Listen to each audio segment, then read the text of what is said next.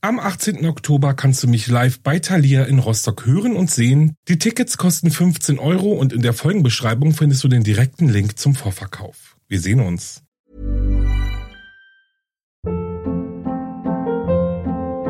Hold up. What was that? Boring. No flavor. That was as bad as those leftovers you ate all week. Kiki Palmer here, and it's time to say hello to something fresh and guilt-free. Hello Fresh. Jazz up dinner with pecan-crusted chicken or garlic butter shrimp scampi. Now that's music to my mouth. Hello Fresh. Let's get this dinner party started. Discover all the delicious possibilities at hellofresh.com. Hey, it's Paige DeSorbo from Giggly Squad. High quality fashion without the price tag. Say hello to Quince. I'm snagging high-end essentials like cozy cashmere sweaters, sleek leather jackets, fine jewelry, and so much more. With Quince being 50 to 80% less than similar brands. And they partner with factories that prioritize safe, ethical, and responsible manufacturing. I love that. Luxury quality within reach. Go to quince.com slash style to get free shipping and 365 day returns on your next order. Quince.com slash style.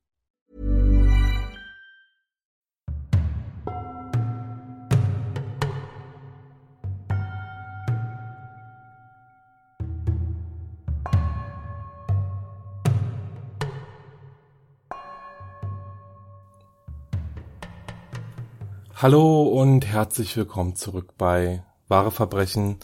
Ich bin Alex und das ist mein Podcast über wahre Kriminalfälle aus der ganzen Welt, aus allen Jahrzehnten.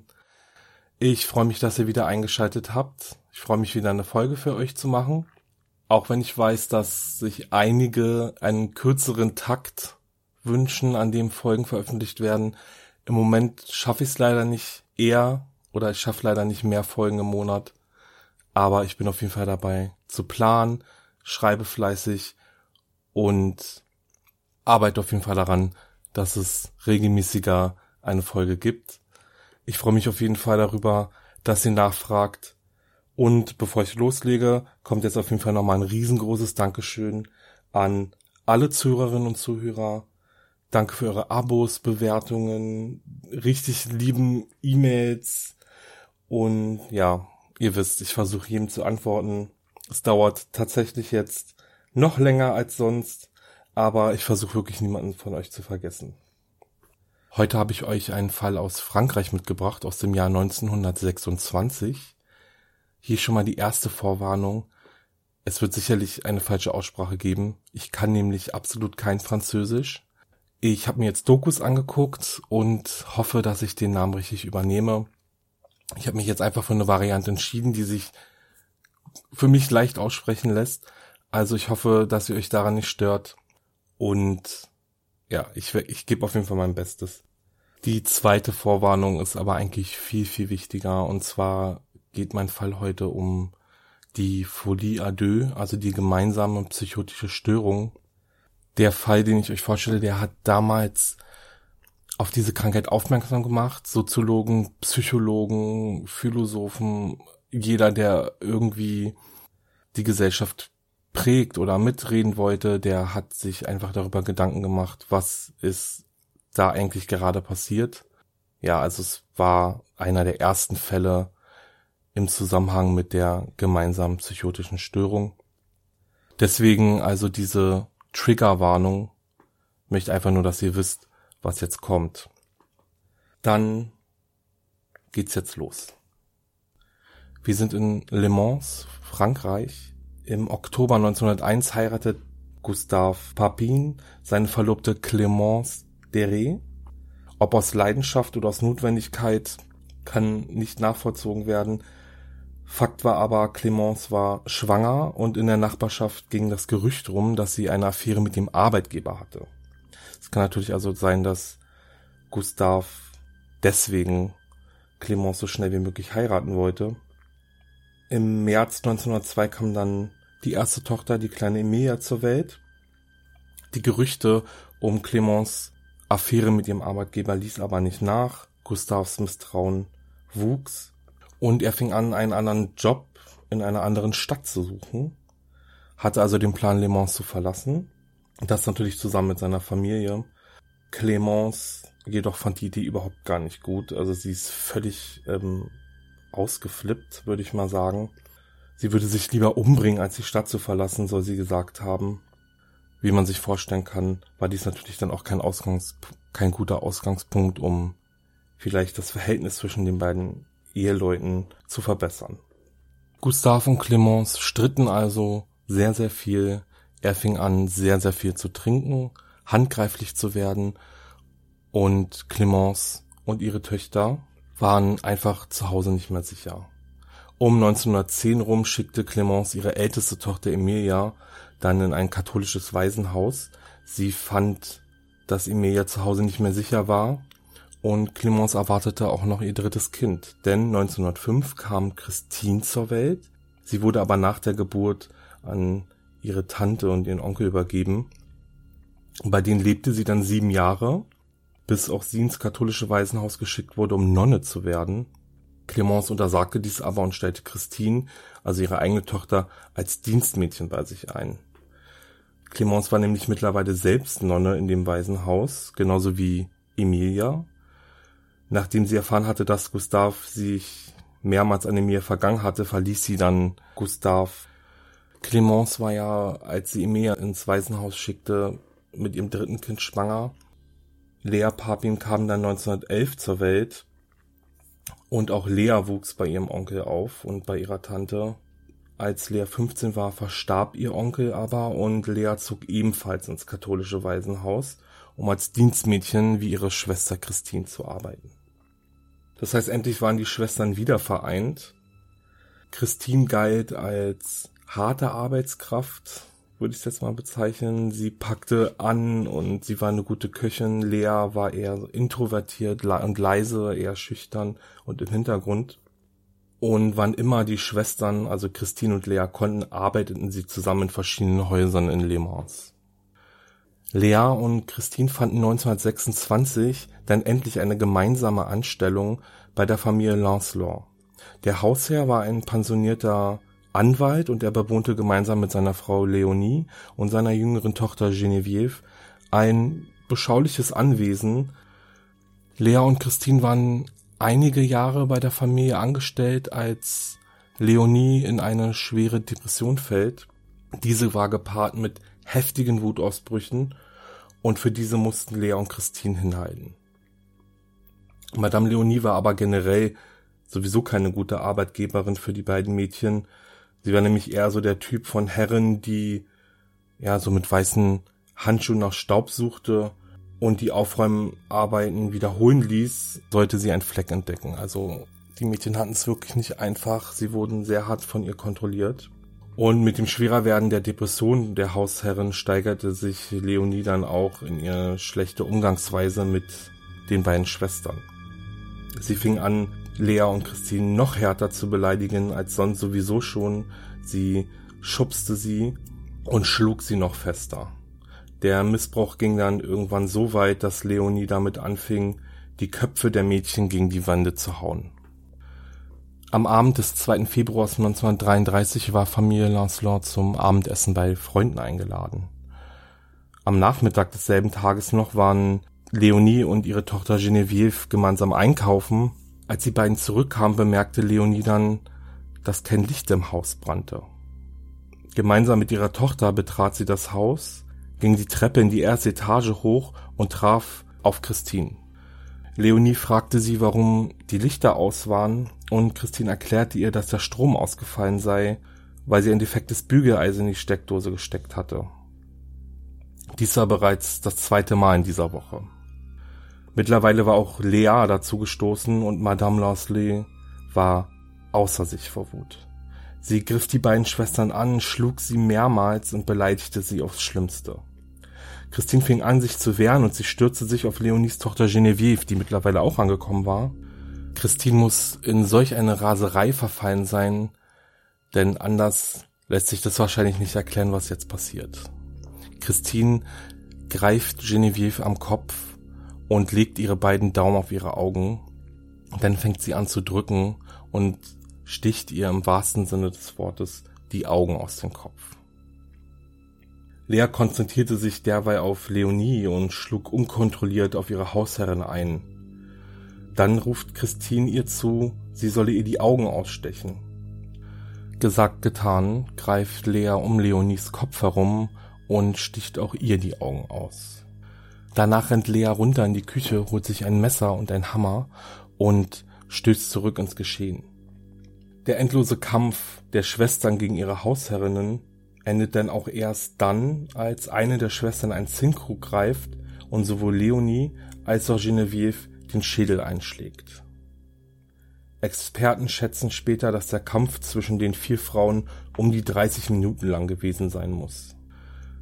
Im Blutrausch schließen die Papin-Schwestern aber selbst nach dem Tod von ihren Opfern nicht ab. Mit dem Küchenmesser schnitten sie entlang des Gesäß und des Oberschenkels von Genevieve und ließen das spritzende Blut auf den Körper ihrer Mutter fließen. Während all dies Schreckliche geschieht, ist Monsieur Lancelot noch unterwegs. Bevor er dann zum gemeinsamen Essen mit Freunden geht, kommt er nach Hause, um seine Frau und seine Tochter abzuholen. Als er aber am Haus ankommt, bemerkt er, dass alle Lichter aus waren. Er ging also davon aus, dass die beiden schon vorangegangen sind und machte sich direkt auf den Weg zum Essen. Angekommen bemerkte er dann natürlich schnell, dass seine Frau noch nicht da ist. Er wartete ein wenig, machte sich dann aber schließlich gegen 18.30 Uhr oder 19 Uhr gemeinsam mit seinem Schwiegersohn auf den Weg zurück zu seinem Haus. Von außen konnten sie sehen, dass immer noch alles dunkel war. Also fast, denn in einem Zimmer brannte Licht. Es war das Zimmer der Dienstmädchen und die beiden Männer gingen zur Haustür, schlossen auf und merkten, dass die Tür von innen verriegelt wurde. Die Dienstmädchen öffneten nicht und so schlich sich langsam eine schlimme Vermutung bei den beiden Männern ein. Sie liefen zur nächsten Polizeistation und baten um Hilfe. Ein Polizist kletterte dann über den hohen Gartenzaun und verschaffte sich endlich Zugang zum Haus.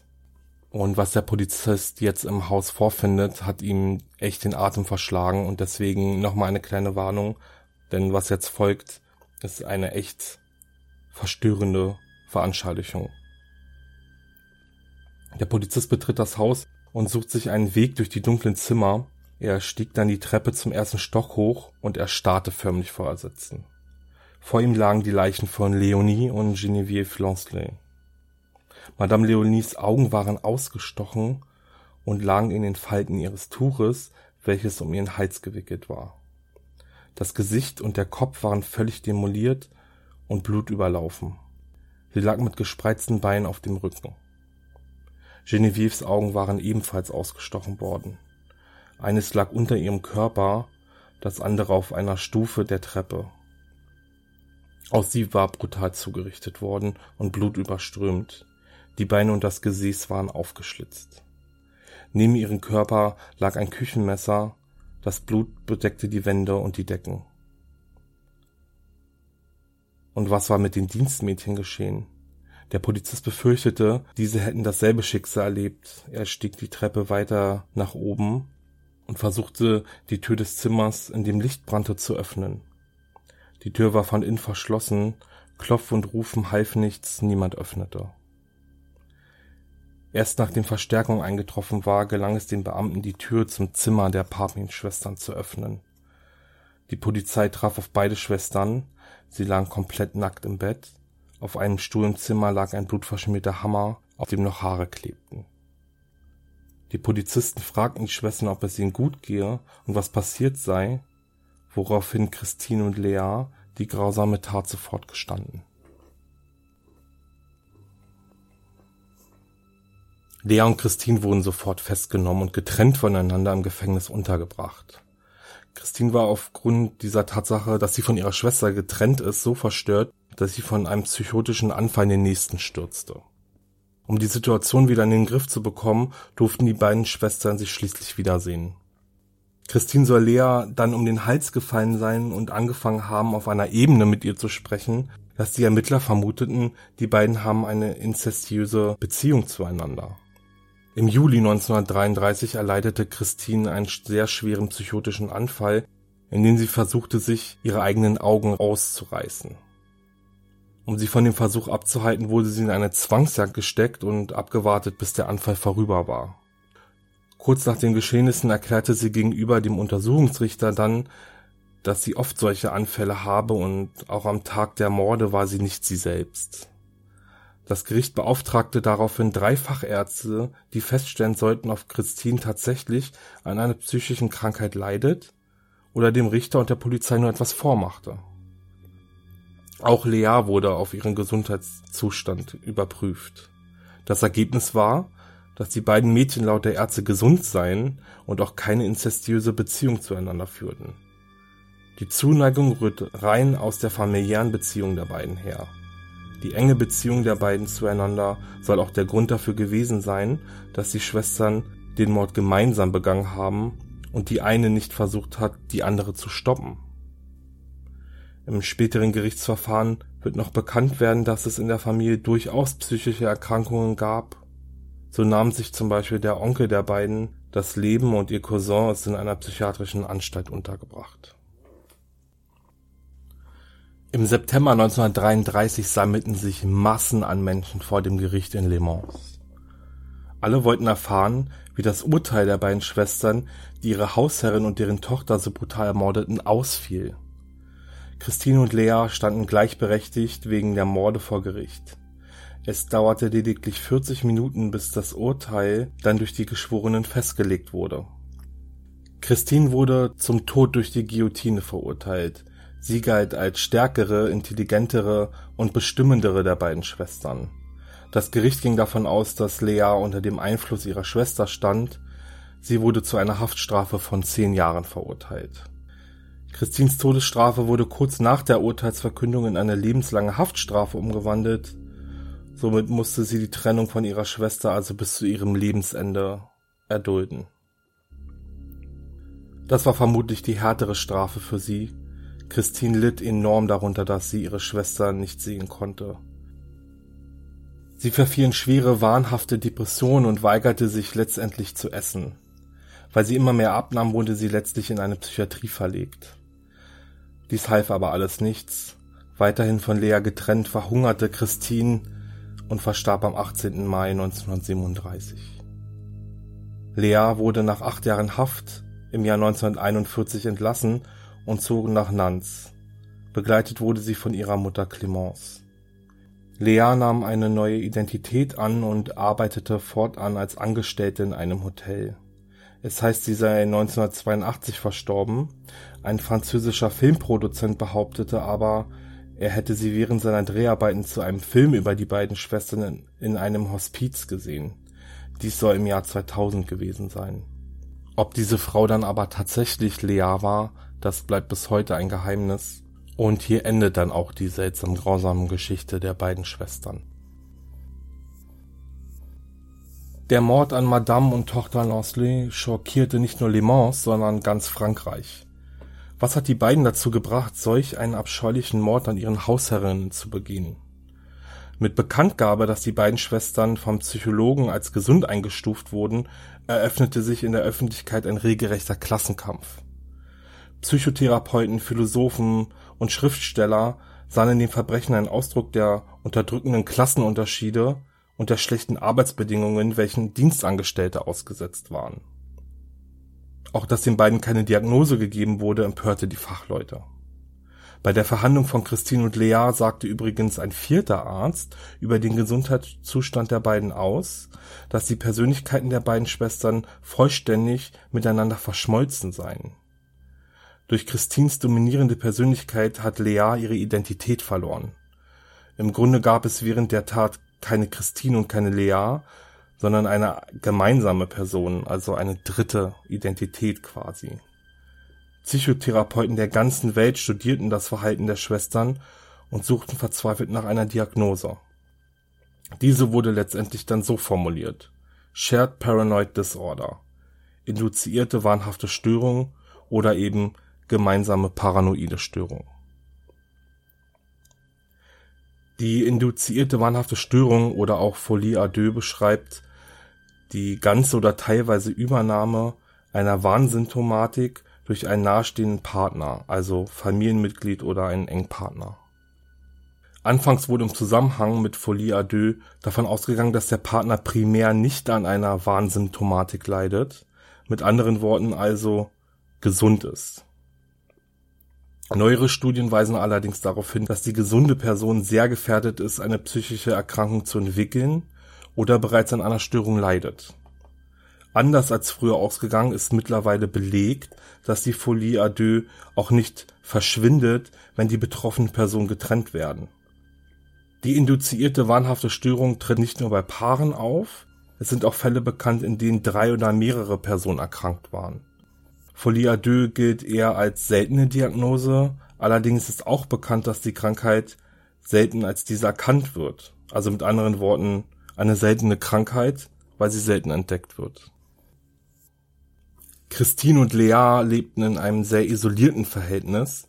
Sie arbeiteten bis zu 14 Stunden am Tag, hatten maximal einen halben Tag frei in der Woche und ihre zweistündige Pause nach dem Mittagessen verbrachten die beiden Schwestern eigentlich immer in ihrem Zimmer.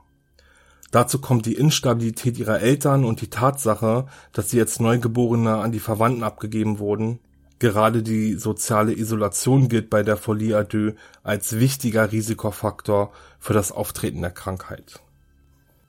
Wie schon erwähnt, beschäftigte der Fall der Papin-Schwestern ja Frankreich noch sehr, sehr lange. Und wie es nicht anders geht, kamen im Laufe der Zeit diverse Theorien zutage, warum die beiden Schwestern ihre Arbeitgeberin und deren Tochter so brutal ermordet haben. Eine Theorie zum Beispiel besagt, dass Madame Lancelot entdeckt hat, dass die Schwestern eine inzestiöse Beziehung hatten. Und so kam eben die Frage auf, hat Madame Lancelot etwas gesehen, das nicht herauskommen durfte und haben die Schwestern ihr deswegen die Augen mit bloßen Händen ausgestochen. Zur Folie à deux gibt es, so selten sie ja vorkommen soll, noch einige weitere bekannte Fälle und einen möchte ich euch im Rahmen des Falls der Papin-Schwestern gerne noch vorstellen. Und zwar ist das der Fall der Eriksson-Schwestern. Ursula und Sabina Eriksson sind 1967 in Schweden geboren. Sie sind eineige Zwillinge. Die Schwestern wuchsen gemeinsam mit ihrem Bruder in sehr ärmlichen Verhältnissen auf und in ihrer Kindheit waren sie Opfer von heftigen Mobbingattacken. 2003 verließen die Geschwister dann Schweden und ließen sich in verschiedenen Ländern nieder. Ich weiß nicht, ob die Schwestern damals schon bemerkt haben, dass es ihnen ohne die andere besser gehe. Zumindest zog Sabina nach Irland und Ursula in die USA. Erst 2008 sahen sich die Schwestern wieder. Sie trafen sich in Irland und fuhren von dort aus mit dem Bus und der Fähre weiter nach England. Ihr Ziel war London. In Liverpool stiegen sie dann am 17. Mai 2008 in einen Reisebus, der sie direkt in die Hauptstadt bringen sollte. Noch am Morgen suchten die beiden eine Polizeistation auf, weil Sabina sich Sorgen um die Sicherheit ihrer Kinder in Irland machte. Die Beamten versprachen ihr daraufhin Kontakt mit der Polizei in Dublin aufzunehmen und sie zu informieren, sobald sie Neuigkeiten haben. In der Nähe der Stadt Stoke-on-Trent machte der Reisebus einen Halt an einer Raststätte. Sabina und Ursula verließen den Bus, weil sie sich beide wohl nicht so gut fühlten. Dem Busfahrer ist aber aufgefallen, dass die beiden ihre Taschen auffällig eng an ihrem Körper trugen Warum auch immer, aber der Busfahrer verlangte von den beiden, in ihre Taschen gucken zu dürfen. Seine Begründung später war, dass er vermutete, die beiden würden illegale Gegenstände oder Betäubungsmittel mit sich führen. Die beiden Schwestern weigerten sich aber, den Busfahrer in ihre Taschen gucken zu lassen, woraufhin dieser dann den beiden die Weiterfahrt verbot. Vorher hatte er aber noch den Besitzer der Raststätte informiert, welcher wiederum die Polizei rief. Die Polizei befand die Situation aber als harmlos und fuhr wieder davon. Und dann wurde es seltsam. Die Schwestern setzten ihre Reise fort. Zu Fuß. Zwischen den beiden Mittelleitplanken der Autobahn M6 entlang. Da die Autobahnstrecke durch Kameras überwacht wird, dauerte es nicht lang, bis die Polizei auf die beiden aufmerksam geworden ist.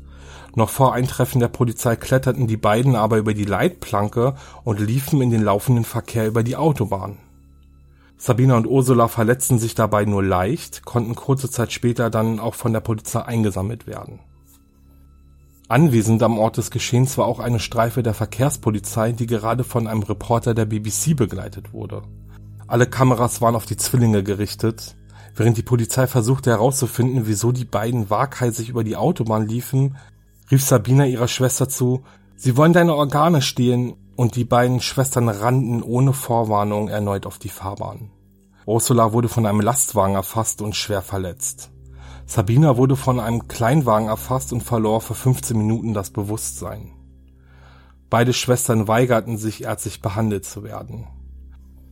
Sabina fing an, plötzlich laut um Hilfe zu rufen, dann attackierte sie eine Polizeibeamtin und er rannte erneut auf die Fahrbahn der M6.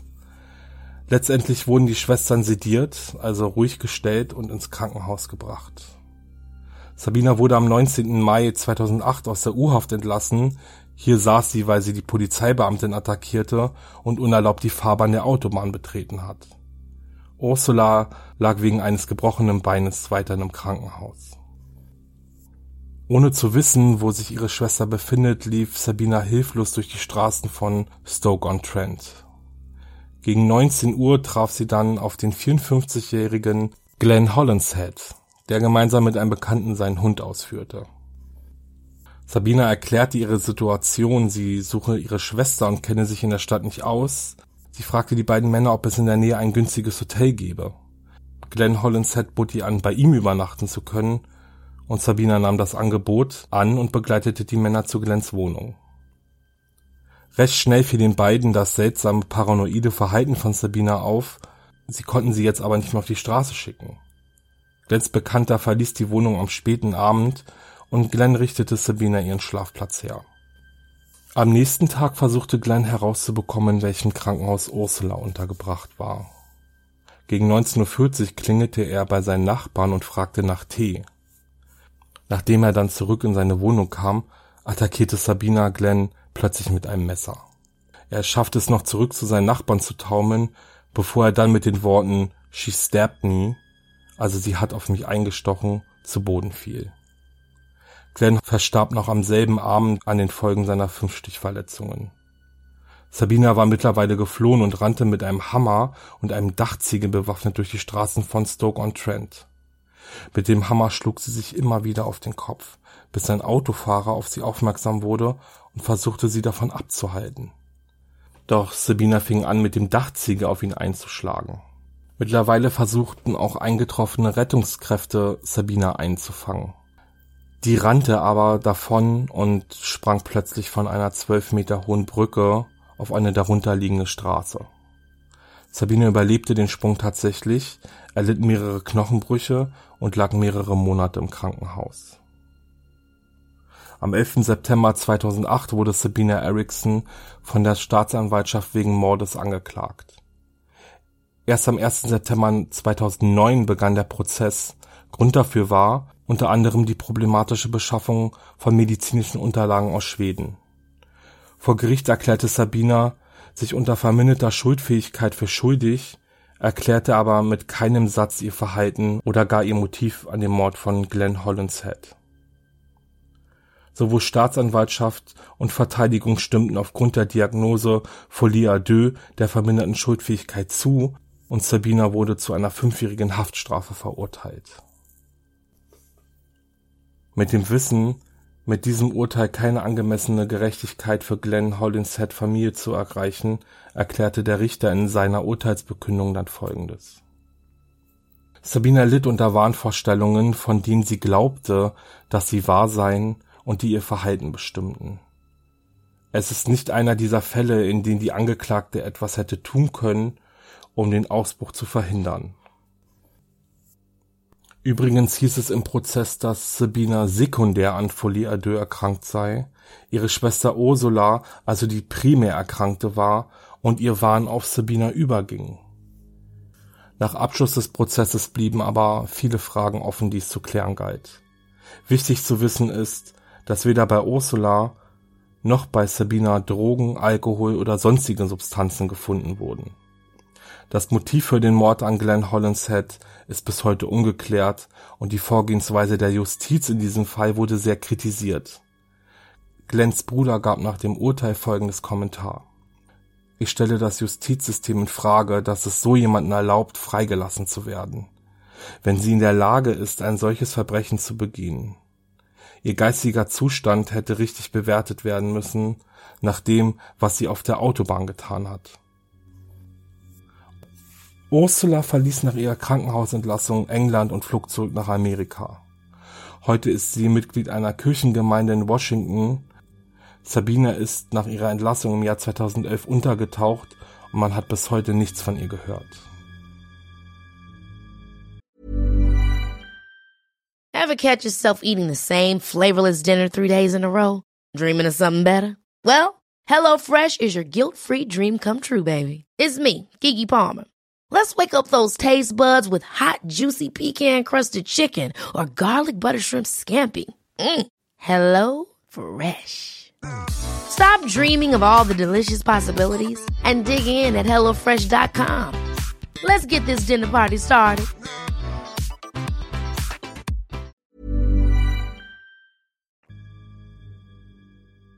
Das sind echt zwei krasse Fälle, wie ich finde. Ihr Lieben, bevor ich mich jetzt gleich von euch verabschiede und euch mit dieser seltsamen Folge alleine lasse, möchte ich euch darauf hinweisen, dass wenn ihr selbst in einer schweren psychischen Lage seid oder ihr jemanden kennt, bei dem ihr euch Sorgen macht, dann nutzt wirklich die vielseitigen Hilfsangebote, die uns mittlerweile zur Verfügung stehen und schämt euch nicht darüber zu sprechen. In der Folgenbeschreibung hinterlege ich euch auch einen Link und die Kontaktdaten der Telefonseelsorge. Dieses denke ich immer ein guter Anlaufpunkt. Und jetzt bedanke ich mich fürs Zuhören. Wenn euch die Folge gefallen hat, dann lasst sehr gerne eine Bewertung und ein Abo da. Besucht meine Instagram-Seite wahre-verbrechen-podcast. Hier lade ich in den nächsten Tagen ein paar Fotos passend zum Fall hoch. Wenn ihr mich unterstützen mögt, geht das wunderbar über mein PayPal Money Pool. Den Link findet ihr in der Folgenbeschreibung und ebenso dann auch ein Quellenverzeichnis. Ich freue mich auf die nächste Folge. Bleibt sicher und schreibt mir. Ciao, bis bald.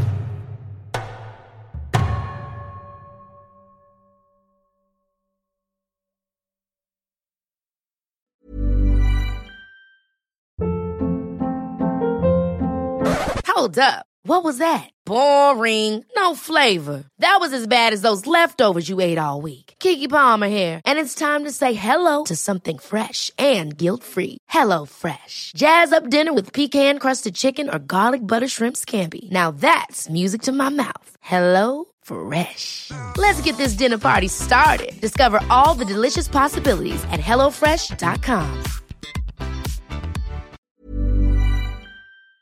Höre jetzt die vierte und alle anderen Staffeln meines True Crime Podcasts Steig nicht ein, exklusiv auf Podimo. Alle Infos findest du in der Folgenbeschreibung.